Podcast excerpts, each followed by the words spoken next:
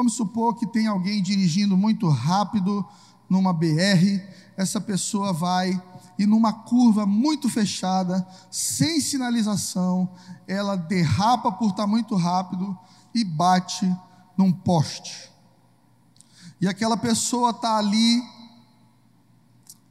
morrendo, se sentindo mal, ferida, precisando de ajuda, de apoio, e aí então aparece o evangelista. E o evangelista chega na janela do carro e diz: Eu estou vendo que você se machucou. Me dá a tua mão, vamos orar. Entregue a sua vida ao Senhor Jesus agora, para que o teu destino eterno seja a sala do trono de Deus, a presença de Deus. Repete comigo: Senhor Jesus, nesse momento eu te recebo como Senhor e Salvador da minha vida. Esse é o chamado do evangelista. Então, depois do evangelista, chega o pastor. E o pastor chega e diz: Olha, eu vou ficar do teu lado até que chegue a ambulância. E deixa comigo que eu vou chamar a ambulância. Esse cinto está muito apertado. Vamos começar a tirar o cinto dessa pessoa. Já baixa um pouquinho o banco aí, porque daqui a pouco chega o pessoal do SAMU. A gente vai precisar remover ele. Vamos facilitando. Não te preocupa, vai dar tudo certo. Eu estou aqui do seu lado. Calma. Depois do pastor, chega o profeta. Ontem à noite Deus me mostrou que nesse lugar ia ter um problema. Ah, eu não consegui dormir a noite toda. Uma angústia no meu espírito, no meu coração. Por isso, agora eu entendo por que eu estava orando para Deus te guardar, meu irmão. Deus havia me mostrado que haveria um acidente, haveria um problema aqui. E aí então chega o apóstolo. O apóstolo diz o seguinte: vou pegar e nós vamos colocar pastores, evangelistas, mestres e profetas em cada curva desse caminho agora. Para todo acidente que puder acontecer, a gente, tiver, a gente possa ter pessoas para servirem os acidentados. E aí vem o mestre. Nós vamos também preparar uma cartilha, ensinando as pessoas a andarem mais devagar. E quando forem fazer curva, elas vão precisar frear um pouquinho para não ter dificuldade. Você consegue entender a função de cada um? E a função que eu quero exercer na tua vida nessa manhã é a de mestre. Se você puder abrir sua Bíblia em Levítico, capítulo 6, versículo 13, eu quero trazer entendimento para você sobre o que é o fogo de Deus.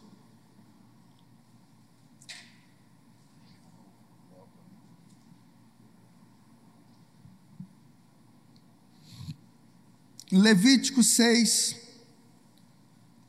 13, um dos textos mais conhecidos a respeito de fogo na Bíblia.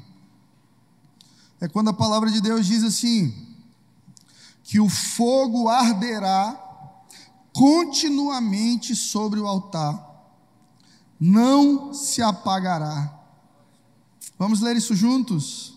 O fogo arderá continuamente sobre o altar, não se apagará. Essa é uma promessa de Deus para a sua vida. O altar é seu coração, o altar é a sua mente, é o seu espírito. E Deus prometeu que o fogo vai arder continuamente sobre o altar e não se apagará, mas é sua responsabilidade organizar o altar. Porque o fogo de Deus só vem sobre um altar organizado. Por isso tem tanta confusão no meio da igreja. Por isso as pessoas criticam o mover do Espírito Santo. Ontem à noite foi uma loucura aqui, gente. Quem estava aqui sabe. Espírito Santo veio fortemente sobre nós. E, e uma pessoa traumatizada com o mover do Espírito uma pessoa ferida por, por fogo estranho ou por um falso mover, ela pode dizer assim: isso é só emocionalismo. Isso aí não tem nada de Deus, isso é só esse fogo aí era só para o livro de Atos, isso aí não existe. Porque muitos veem as mesmas pessoas que caem no chão, recebendo o mover do Espírito Santo, na rua, tratando mal seus pais, não pagando as suas contas, desonrando seus filhos e suas esposas. Então as pessoas começam a pensar: esse fogo não pode ser verdadeiro, porque o fogo de Deus transforma de verdade. E, e na real, irmão, mais importante do que cair no chão é como você levanta. O que importa no que diz respeito ao mover do espírito não é se você cai ou não cai. Você já viu alguém recebendo oração e caindo no chão? Eu nem preciso cair, porque eu já vou me deitando. Quando eu sinto que o Espírito Santo de Deus está vindo sobre mim, eu mesmo já vou me ajoelhando e me entregando, porque não tem como ficar de pé diante da manifestação da glória de Deus.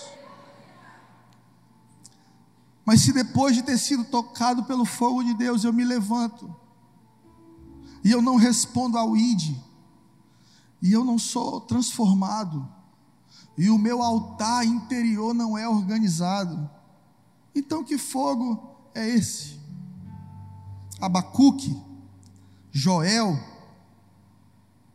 profetas de Deus, todos eles apontavam para Atos 2. Todos eles profetizavam quando o Espírito de Deus viria plenamente sobre o homem. Entenda que no Velho Testamento, Deus estava fora, do lado de fora. Então o homem oferecia sacrifícios para Deus e Deus respondia. Era Deus longe, Deus do lado de fora. O homem buscava, Deus, por ser compassivo e misericordioso, respondia ao homem. No Novo Testamento, então, Deus envia Jesus, o Messias, a promessa. E aí agora não é mais Deus com algumas manifestações agora é Deus do lado, Emanuel, Deus conosco. E aí Jesus cumpre a sua missão. Jesus vai para a cruz, morre, ao terceiro dia ressuscita, mas diz aos seus discípulos: Eu preciso ir. Por que, que o senhor precisa ir? Está tão bom. Porque agora Deus vai inaugurar um novo tempo. O Espírito precisa vir o intercessor agora é Deus dentro de você. Ele não está mais respondendo o teu clamor somente, ele não está mais só andando do teu lado, agora ele está andando dentro de ti. O teu altar está organizado, o teu altar está restaurado, Deus está pronto para entrar e te fazer queimar de verdade. Organiza o teu altar, para que o fogo de Deus possa vir sobre a tua vida. E saiba que o fogo de Deus virá sobre ti para queimar toda impureza, tudo que não serve mais, tudo que, que não combina com o teu novo estilo de vida, e para aquecer o teu coração. Ei, quem é cheio do Espírito Santo nunca mais se sente sozinho. Quem é cheio do Espírito Santo não anda caminhando se sentindo só, porque agora tem um companheiro, um amigo que mora dentro e não do lado de fora. Vamos, vamos ler Atos 2, para que você entenda.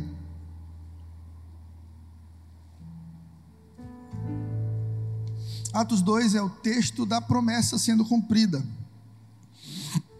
É quando o Espírito vem. Atos 2, 1. Ao cumprir-se o dia de Pentecostes, estavam todos reunidos no mesmo lugar. De repente, veio do céu um som, como de um vento impetuoso, e encheu toda a casa onde estavam assentados. E apareceram distribuídas entre eles línguas como de fogo, e pousou sobre cada um deles Todos ficaram cheios do Espírito Santo e passaram a falar em outras línguas, segundo o Espírito lhes concedia que falassem. Esse é o cenário, esse é o cenário do fogo de Deus vindo sobre os seus discípulos. A primeira coisa que eles fizeram para receber um toque do Espírito Santo foi unidade. Diga comigo, unidade estavam todos reunidos no mesmo lugar. Ei, aonde tem reino dividido, não há vitória. Alguns de nós aqui para vencer a crise no casamento, alguns de nós aqui para conseguir ganhar o coração do filho, da filha para Jesus, alguns de nós aqui para conseguir realmente triunfo nas nossas empresas, empreendimentos e sonhos. O que precisamos é de unidade, é de nos reunir debaixo do mesmo propósito e entender que o propósito de Deus para as nossas vidas é viver nessa terra cheios do Espírito Santo de Deus. Deus não quer que você seja apenas um empresário, Deus quer empresários cheios do Espírito Santo. Deus não te deu um filho apenas para você criar esse menino. Deus te deu um filho, uma esposa, uma, um, um marido, para que você gerasse uma família cheia do Espírito Santo de Deus. E a palavra diz que do céu veio um som você já, já percebeu que toda vez que Deus quer criar algo, Ele libera um som? Em Gênesis 1,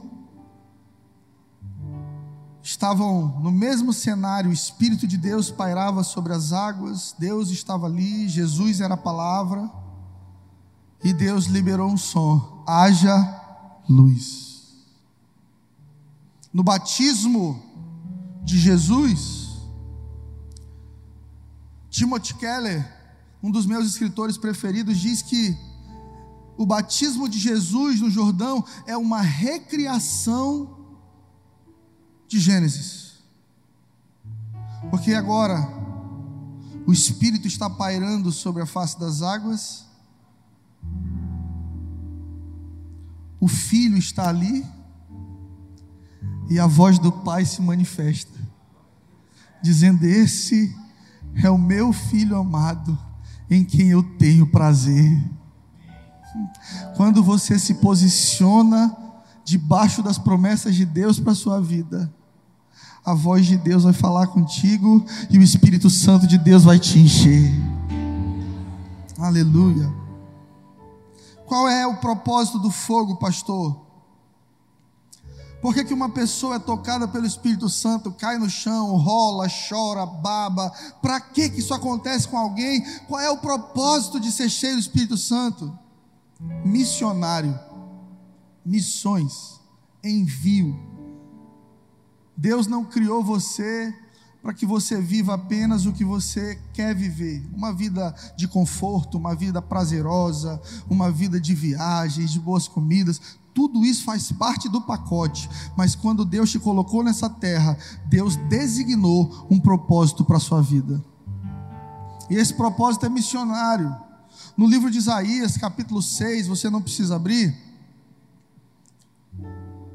O profeta Isaías é tocado com o fogo do altar.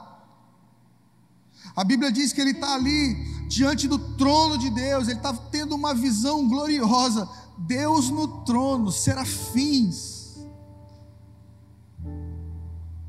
E ele diz: ai de mim, porque esse é o sentimento de quem Deus vai usar.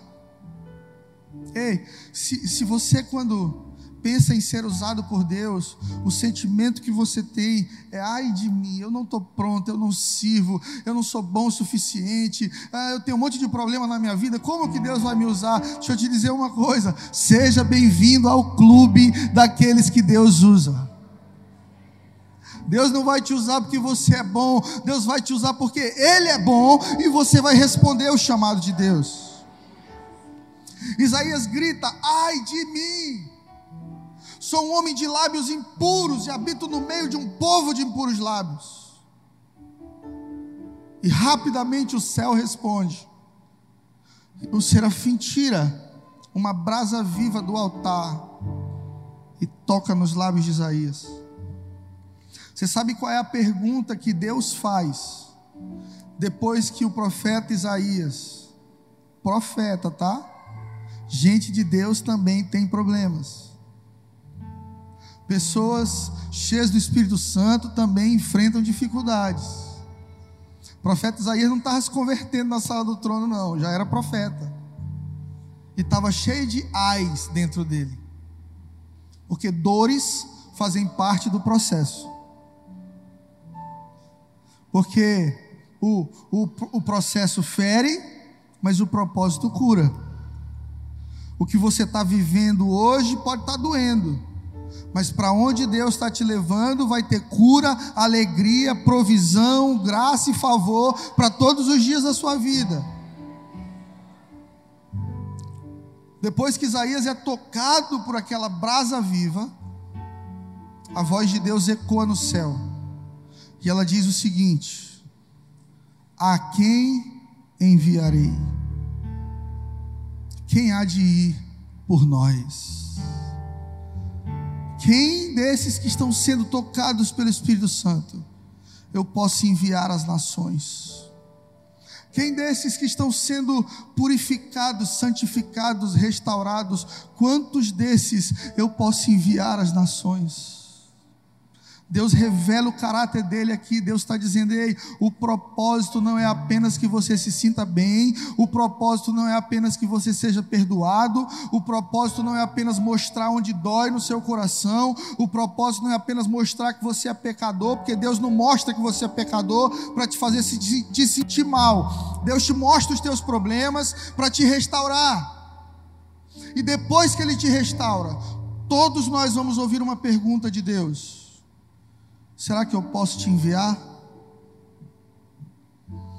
Será que eu posso te enviar? Será que eu posso te enviar para testemunhar aos teus pais, aos teus tios, aos teus primos, à tua escola, aos teus amigos do trabalho? Que há uns anos atrás te viam vestido de diabo no carnaval? Bêbado por aí, perdendo a consciência, usando lança-perfume. E agora eles olham para você e veem alguém cheio do Espírito Santo. As mesmas pessoas que te viram no carnaval agora vão na sua rede social e olham fotos de você na igreja. Hum. E a pergunta do Espírito Santo para você é: Será que eu posso te enviar até eles? Será que essa porção do Espírito que você está re recebendo pode ser derramada sobre eles? O, o, projeto de Deus, querida, é que o, o fogo não pare em você. O fogo começou em Atos 2. e os apóstolos foram passando para frente, passando para frente, passando para frente, como quem passa uma tocha na corrida de revezamento. Já viu? O cara vem com a tocha, com aquele bastão, e ele coloca na mão do próximo corredor. E Paulo correu e ele diz: Olha, eu completei a carreira e colocou o bastão na mão de Timóteo. Timóteo correu e botou o bastão na mão de alguém, e dessa maneira o bastão chegou na sua mão hoje.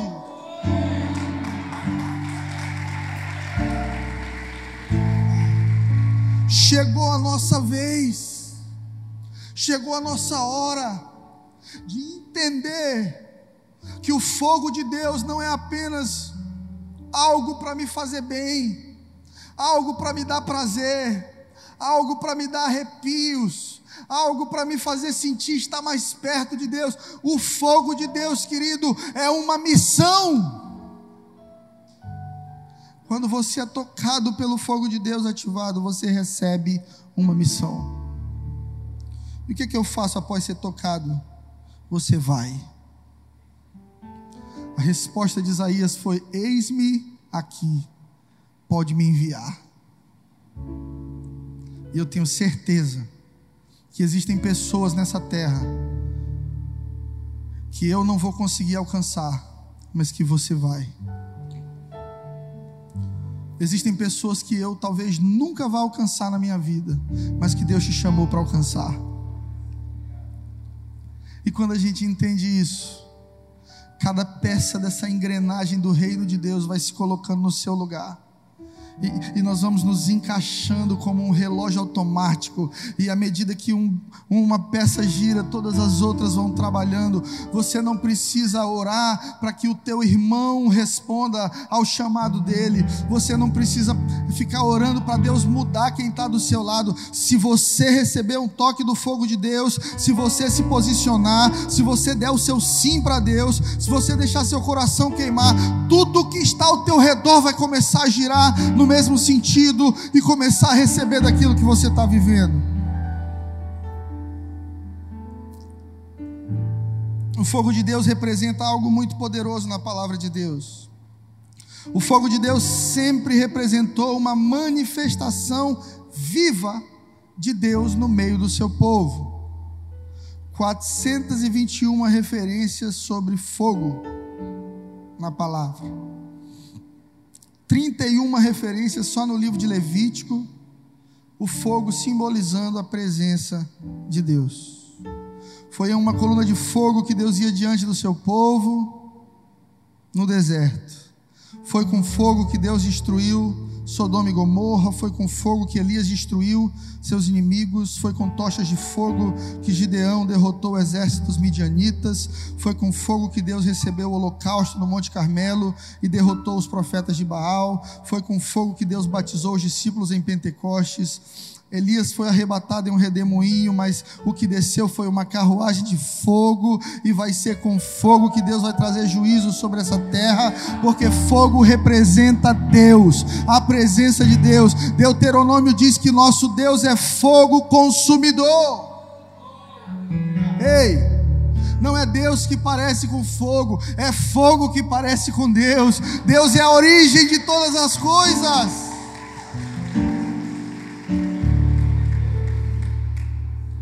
A gente acabou de ler que a palavra do Senhor diz que o fogo vai arder continuamente. Sabe por quê?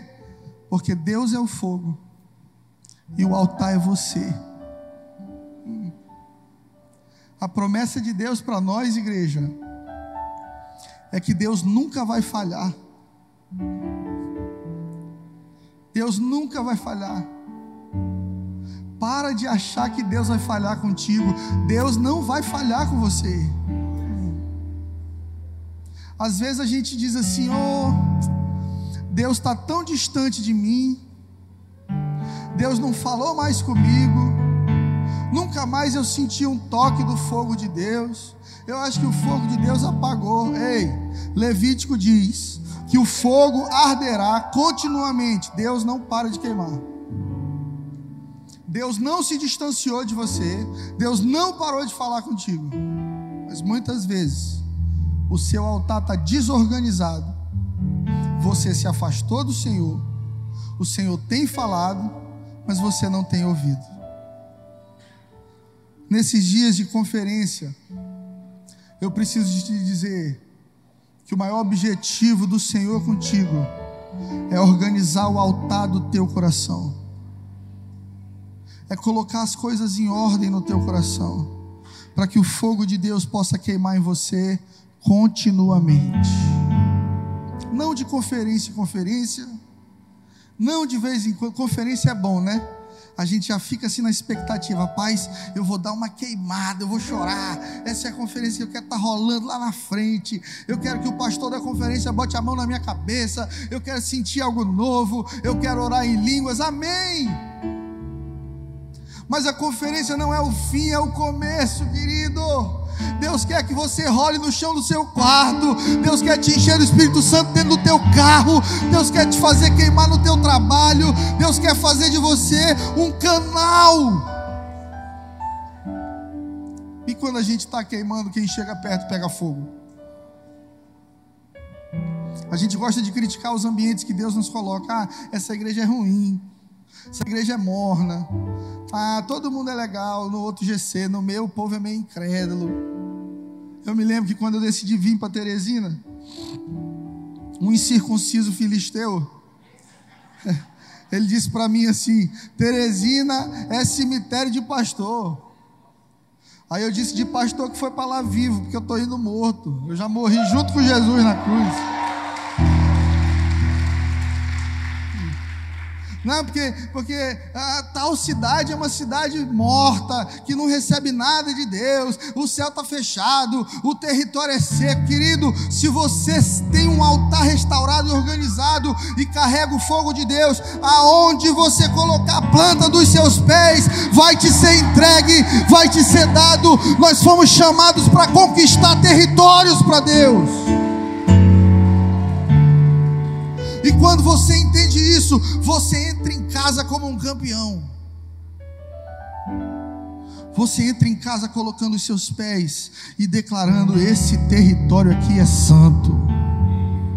Esse lugar é santo. Abraão entendeu isso.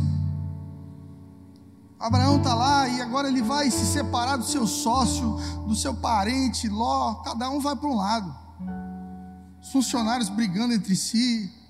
Então, eles chegam num acordo: vamos se separar. Fim de sociedade, acabou. E Ló olha para a campina bonita, para o melhor lugar, e, e Abraão percebe que os olhos estão brilhando. Abraão é tão maduro que ele diz assim: escolhe para onde você vai, que eu vou para o outro lado.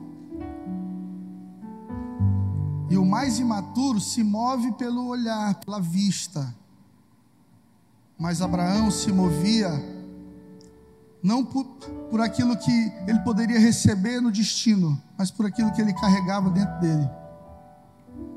Então Abraão entendeu o princípio de geografia espiritual. Não é para onde eu estou indo, é o que eu levo dentro de mim. Você precisa entender que o seu trabalho só é árido porque você ainda não liberou o fogo de Deus sobre aquele lugar. Você precisa entender que as zonas que, que estão secas na tua vida, Deus entregou para você e é sua responsabilidade liberar, destravar, autorizar o Espírito Santo para mover naquele lugar. Se Deus tem te entregue geografias, lugares, pessoas, projetos, você é o responsável por trazer a presença do Espírito Santo. Se a gente entende isso, a gente para de ficar reclamando de onde Deus nos coloca e a gente começa a transformar o que Deus nos deu. Deus te colocou nessa terra para ser um canal, um agente de transformação, um lugar por onde o fogo de Deus vai passar e vai transformar. Você precisa estar perto de Jesus para queimar. Abra sua Bíblia aí em Lucas 24, versículo 31. Hum, eu amo esse texto. Lucas 24, 31. Os discípulos no caminho de Emaús. Olha que interessante.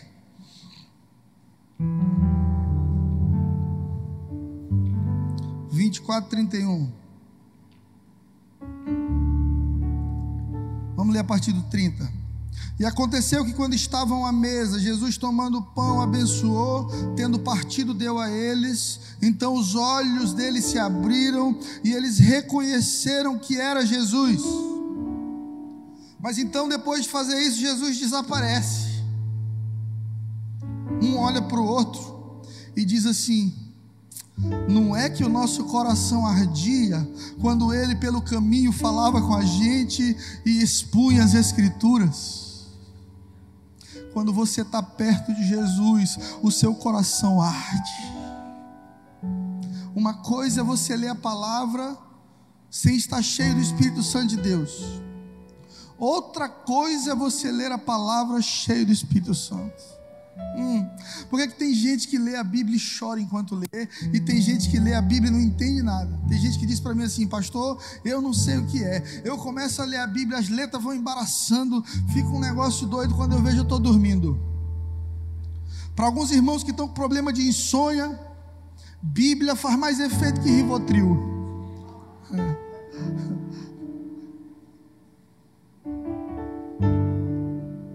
Porque a letra mata o Espírito vivifica. Tem um monte de gente que já leu a Bíblia dez vezes e não entendeu nada. Zomba da Bíblia. Estudiosos, cientistas, teólogos que se tornaram incrédulos. Deus não te chamou para se relacionar com letra. Deus te chamou para se relacionar com o Espírito Santo de Deus. E é Ele quem te revela o que está escrito. Você precisa ler a Bíblia a partir da plataforma de uma experiência com o Espírito Santo. Você tem que se trancar no quarto, pegar a sua Bíblia e orar. Espírito Santo, fala comigo, me mostra o que há de secreto aqui, me mostra aqui os segredos, me alimenta o maná, o tesouro dos pequeninos, dos sábios. Eu quero receber dessa palavra, Senhor, chaves de sabedoria, chaves que abrirão portas maiores para a minha vida. Chama o Espírito Santo para os cenários da tua vida e a tua vida nunca mais será a mesma. Quando seu marido que te dá trabalho estiver dormindo, coloca a mão na cabeça dele e começa a orar. Senhor, eu profetizo um marido cheio do Espírito Santo. Gente, eu dei muito trabalho para minha mãe. Minha mãe está salva por obras. Eu me lembro que diversas vezes eu, de madrugada, acordava, sentia minha costa melada. Era a pastora Rose com a mão cheia de óleo passando em mim assim e orando em línguas. E eu virava a cabeça: O que é isso, mãe? Cala a boca, menino, que eu estou orando por ti. Ela dizia assim. E eu tentava dormir. Hoje, 14, 15 anos depois, eu começo a entender que quando as mães se colocam de joelhos, é que os filhos conseguem ficar de pé que é quando você se dobra diante do Senhor, é quando você intercede, é quando você profetiza, é quando você luta com armas espirituais, que você começa a mudar ambientes. Deus te deu armas espirituais. Deus te encheu do Espírito Santo. Tem fogo do Espírito Santo disponível para você aqui e agora. Organiza o teu altar, porque o Espírito Santo de Deus virá sobre a tua vida não parecia que o nosso coração queimava dentro do peito quando ele nos falava as Escrituras. Ontem, uma irmã que está evangelizando o marido, ela trouxe o marido para a igreja. Acho que foi o pior dia para trazer, e ao mesmo tempo foi o melhor. Porque o marido estava duro e o povo rolando do lado, era um charabacanta doido. E depois ela disse para mim, pastor, ele disse assim: vocês são muito emocionais. Que é isso que o povo chora tanto, gente. Quando você está perto de Jesus, seu coração começa a arder. Não tem como estar perto do amado das nossas almas e não ter um toque nas tuas emoções e não ser tocado no teu coração. Quando Jesus chega perto, fogo começa a arder, o fogo começa a queimar. Quando Jesus entra na área, o Espírito vem trazendo liberdade.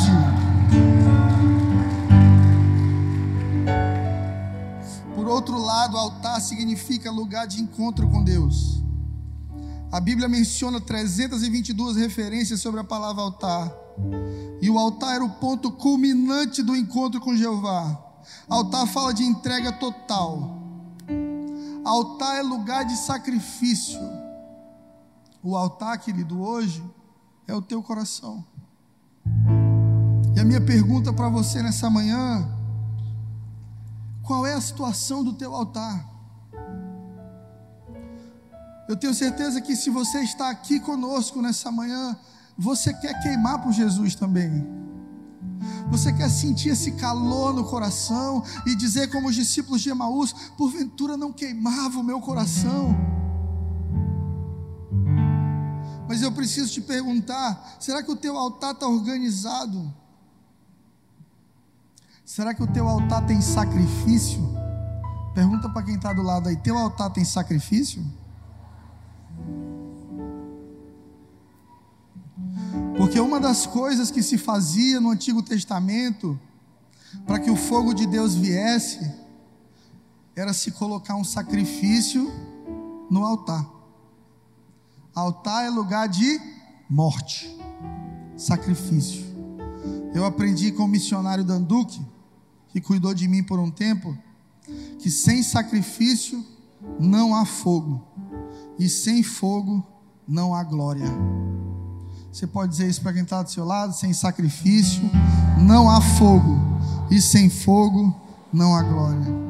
Se você quer burn, se você quer queimar, se você quer um coração ardendo por Jesus, se você quer caminhar cheio do Espírito Santo, te prepara para colocar sacrifício no altar do Senhor. Na Bíblia, homens que agradaram a Deus tinham um altar. Abel tinha um altar, Noé tinha um altar, Abraão, Jacó, Moisés, Josué, Arão, Gideão, Samuel, Davi, Salomão, Zorobabel, Esdras, Neemias, todos esses homens levantaram altares ao Senhor Deus Todo-Poderoso. E nós ouvimos falar desses homens e a gente pensa assim: eles eram muito melhores do que eu. Querido, você é feito do mesmo pó que Davi foi feito. Você sabe o que diferencia homens que Deus usa de homens que Deus não usa? Posicionamento. Uma vez perguntaram para Reinhard Bonk, o maior evangelista do nosso século, por que, que quando o Senhor prega, milhões de pessoas recebem a Jesus e quando eu prego, só os cinco? O seminarista perguntou para ele. E ele disse assim: Meu filho, Vamos supor que você tenha dois fogões em casa e você queira fazer um café e um dos fogões já está aceso. Qual deles você vai usar primeiro? Ele disse para aquele jovem: Eu sou o fogão que já acendeu. Tudo que você precisa fazer para ser usado por Deus é se posicionar. Posicionamento fala de altar, de sacrifício, de conserto, de fogo, de resposta. Deus responde ao sacrifício do homem. Isso é um princípio. Nós servimos a um Deus de reação. Deus é um Deus de reação. A palavra prova isso quando ele diz assim: Buscar-me-eis e me achareis. Batei e abre-se-vos-á. Clama a mim e eu te responderei. Deus diz assim: te move e eu venho sobre ti com a resposta. Pergunta e eu me movo sobre ti. Clama e eu te respondo. Sonha e eu realizo. Vem na minha direção que eu corro na sua direção. Lucas 15, Lucas 15. O filho pródigo fez um monte de bobagem colocou a família em perda, em pobreza, dividiu a propriedade do pai para gastar com prostitutas, com bebidas. Você pode ler depois, parábola do filho pródigo. Lucas 15, aquele menino bagunça o altar. E no altar dele ele coloca o eu. Ele diz assim: Quer saber? Hoje eu vou viver o que eu quero. Eu vou viver o hoje. Cansei de ficar na casa do meu pai, está muito chato aqui. Deixa eu curtir o carnaval. E aí Jesus é tão inteligente que ele diz assim: o menino pede a herança. E sabe o que Deus faz quando a gente pede o nosso direito de decidir? Deus dá. Porque o verdadeiro amor promove liberdade. Porque Deus não quer tua adoração forçada. Deus não quer que você busque Ele porque você está com medo de morrer doente. Deus não quer que você busque Ele porque você está devendo, precisando pagar as contas. Deus quer que você busque Ele porque você entende que Ele é seu Pai. E quando você entende que Deus é seu pai, você entende que você tem herança, que tudo é seu. Eu tinha um terreno no Alphaville, em São Luís, que eu comprei antes de vir para cá, cinco anos atrás. E aí, quando eu vim embora, eu digo, pai, compra de mim. Eu lhe, eu lhe vendo parcelado, só para eu não ficar pagando de condomínio, o senhor compra, o senhor faz o que o senhor quiser, e o senhor me paga. Aí ele disse, filho, tá bom, eu compro, vamos programar o pagamento. Eu estou vendendo para o senhor, eu sei que isso ainda volta para mim lá na frente. Ele disse para mim, rapaz, olha aí, o bicho está querendo é que eu morra. Eu disse, não é não, pai, mas é porque eu sou filho, eu sei que eu tenho herança. Quem é filho sabe que até as coisas que você está abrindo mão hoje, os grandes sacrifícios, lá na frente Deus vai te restituir, lá na frente o Senhor vai te devolver. Deus é Pai, Deus é Pai, Deus é Pai. Eu vim aqui hoje nessa manhã para dizer isso. Deus é seu Pai. Confia nele. Faça os sacrifícios necessários. Restaure o seu altar. Confie na sua herança. Faça as voltas que você precisar fazer. O filho pródigo, então, ele vai embora. E Jesus não diz que o pai vai atrás. Jesus diz que o pai fica lá cuidando das coisas dele. Mas o menino então tem uma péssima experiência com as escolhas dele, passa mal, se arrebenta, perde tudo, deseja comer comida de porcos e não nem isso dão para ele, então ele tem um insight. Ele pensa assim, cara, quantos trabalhadores do meu pai têm pão de sobra? E eu aqui passando fome, eu vou voltar. Diga comigo, eu vou voltar. Essa foi a melhor decisão que aquele filho tomou. Eu vou voltar, eu vou encontrar meu pai, eu vou dizer para ele: Pai, eu pequei contra o céu e contra ti. Não sou digno de, de ser chamado de filho. Me recebe de volta, pelo menos como um dos teus trabalhadores. A maioria de nós, quando vem para Jesus, quando volta para Deus, a gente se sente tão sujo, tão sem dignidade a gente se conhece, como o Mark disse ontem, né? Eu me conheço. Você se conhece? Então olha para quem está do lado e diz assim: Eu não te conheço, mas tu sabe. Não é santo não.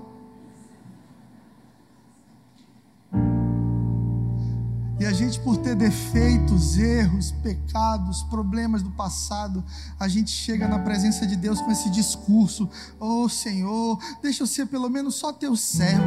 Eu só quero te servir, porque eu fiz tudo errado, eu não consigo me sentir filho. E a palavra diz que o pai vai correndo em direção ao menino, beija o menino, abraça o menino e diz: Tragam rápido roupas novas para ele. Roupa fala de estado de espírito. É Deus dizendo: Vou tirar essa tristeza, vou tirar essa rejeição e vou colocar em você consciência de filho. Você é meu filho, você continua sendo meu filho. Eu vou colocar um anel no teu dedo. Eu vou colocar uma sandália nos teus pés. Sandália fala de caminhada. Aquele menino chegou descalço, com o pé sujo, ferido. E o pai diz assim: Eu estou restaurando a tua caminhada. Você não vai mais andar sentindo dor. Você vai andar agora debaixo da plataforma da palavra, lâmpada para os meus pés e a tua palavra, e luz para os meus caminhos. Agora eu vou te iluminar, agora eu vou ampliar teu entendimento. Agora você não vai viver mais por aquilo que você deseja fazer, agora você vai ter revelação do meu plano e do meu projeto para a tua vida. Eu estou colocando o teu altar em ordem. O profeta Isaías recebeu o toque da brasa Ezequiel viu brasas sendo espalhadas na cidade do trono de Deus. E em João, João, no livro de Apocalipse, viu um anjo espalhando fogo. Vamos, vamos ler isso. Está no livro de Apocalipse, capítulo 8, versículo 5. Olha que visão poderosa.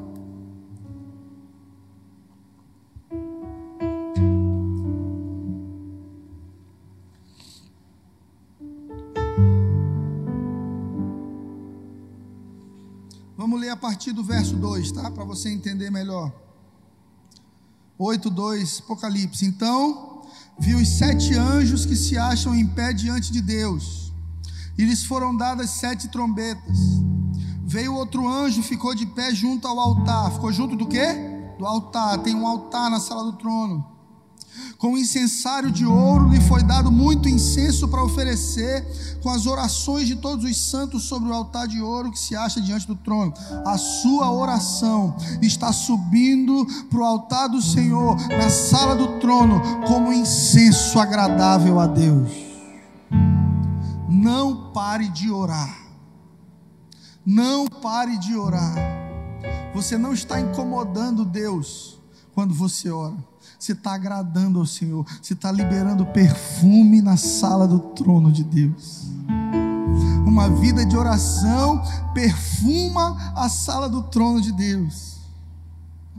Então a palavra diz, verso 4: Da mão do anjo subiu a presença de Deus, a fumaça com incenso e as orações dos santos.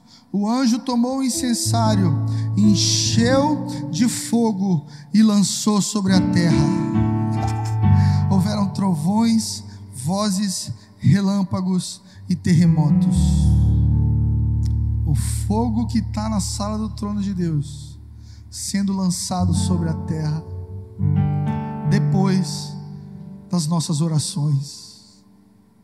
O verdadeiro avivamento sempre é precedido de um mover de oração.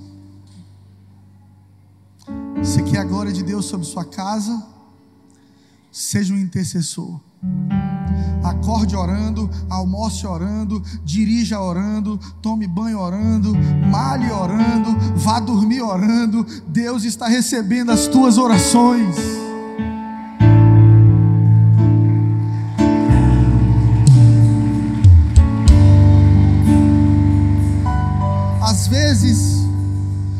Parece loucura, mas ninguém chamou crente para ser normal. Irmão, Deus não te chamou para ser normal. Porque Deus não é normal. Deus é extraordinário, Deus é sobrenatural. Deus é fora do comum, Deus está fora da caixa da religião. Eu me lembro de uma vez,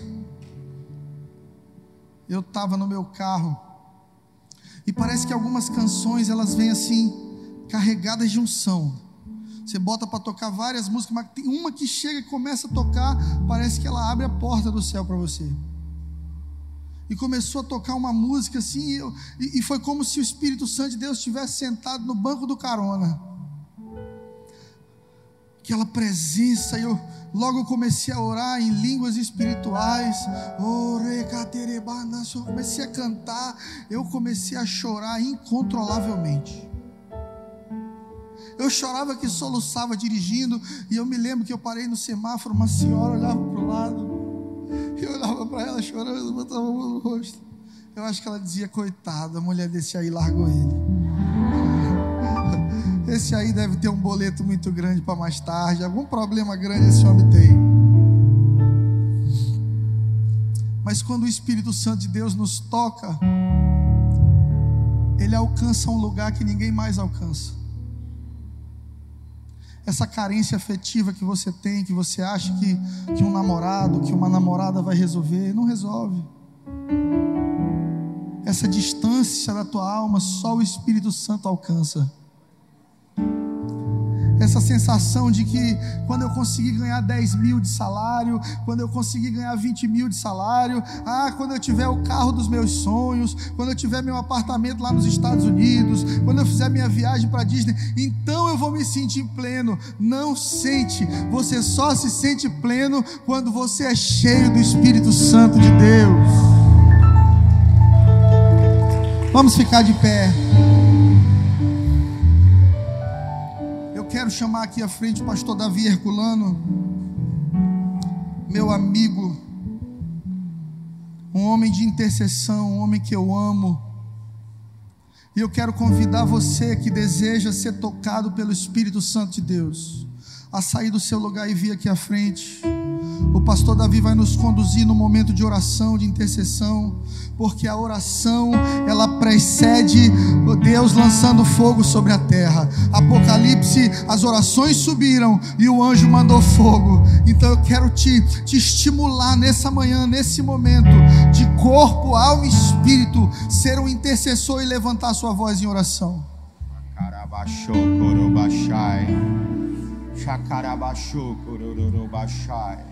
Chacarabachou, processo do fogo precisa de três elementos: oxigênio, combustível e calor. Oxigênio você já carrega dentro de você. Do dia que o Senhor soprou o fôlego dele de vida sobre você.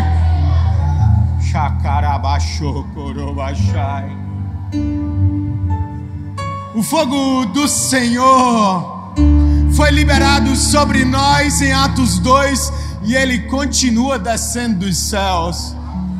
A minha pergunta é: que tipo de combustível você está carregando? Existem vários tipos de combustíveis: gasolina, álcool, madeira. Hoje Deus pergunta: que você trouxe a esse lugar para que Deus tocasse fogo nele? Porque há fogo da presença do Senhor aqui nesse lugar. Você precisa entender esse ensinamento do pastor Fred, que Deus é fogo, é o mesmo fogo que consome e é o mesmo fogo que purifica. E o que diferencia o fogo que consome de um fogo que purifica é o combustível que você está trazendo para cá. Abinadab e Eliú, eles ofereceram fogo estranho e eles foram consumidos. Os filhos de Eli também ofereceram fogo estranhos e eles foram consumidos. Mas eu quero dizer que o fogo que Deus quer lançar sobre você é o fogo purificador, é o fogo que traz a separação do que é nobre e do que é impuro. Deus está te dizendo: você é ouro, você é ouro e você precisa passar pelo fogo do refinamento. Hoje eu quero tirar as impurezas da tua vida. Hoje o fogo do Senhor está vindo sobre ti para te santificar, porque o ouro puro ele é flexível, ele é mole, ele é modelado. Oh! Chacarabaixo. Ei!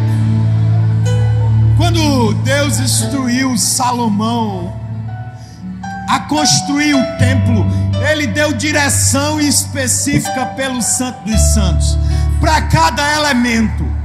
E cada elemento do Santo dos Santos foi coberto de ouro e de ouro puro. Sabe qual a característica do ouro puro? Ele é mole para ser moldado pelo Senhor. Quantos estão como ouro nobre e puro, querendo ser moldados pelo Senhor? Os querubins de cima da tampa da arca foram revestidos de ouro puro, porque ele era mole, era fácil para a presença do Senhor. Se você está fácil para a presença do Senhor, como ouro puro, levante as suas mãos nesse lugar.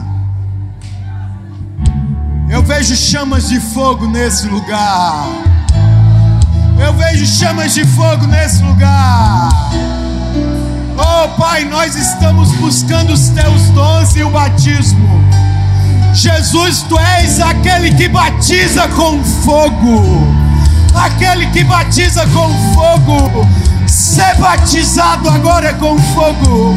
Ser batizado agora é com fogo. Ser batizado agora é com fogo. Ser batizado agora com fogo.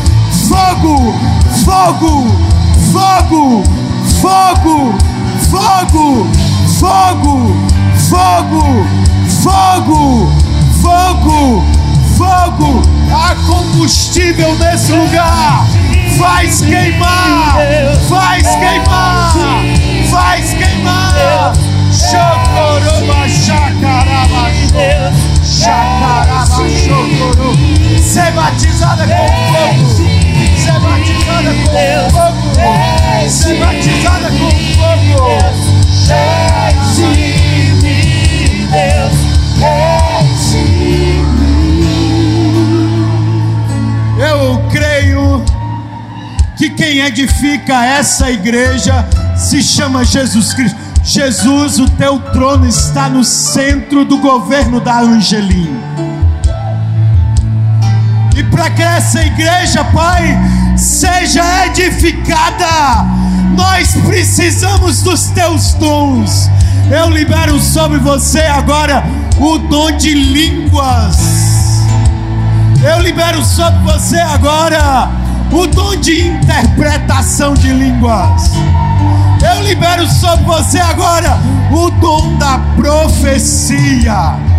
Oh, eu libero sobre você agora o dom de cura, o dom de sinais, o dom de maravilhas. Eu libero sobre você o dom do conhecimento. O dom do conhecimento, eu te libero em nome de Jesus. O dom do discernimento de espíritos. Discernimento venha sobre você. Deus está liberando dons aqui. Deus está capacitando a igreja para ser cuidada. Ei, o dom que você está recebendo essa manhã é um dom para que você gaste ele cuidando da igreja. É um dom do Espírito que Ele está enxertando.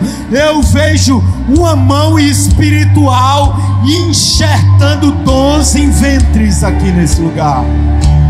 Ei, você vai sentir agora dor de parto, mas é o Senhor enxertando o seu poder, o seu poder, mais poder, power of God, power of God, power of God, of God, power of God, fogo, fogo, fogo, fogo, fogo, fogo. Espírito, Espírito, que desce como fogo, oh, vem como em Pentecoste, oh, Se me de novo.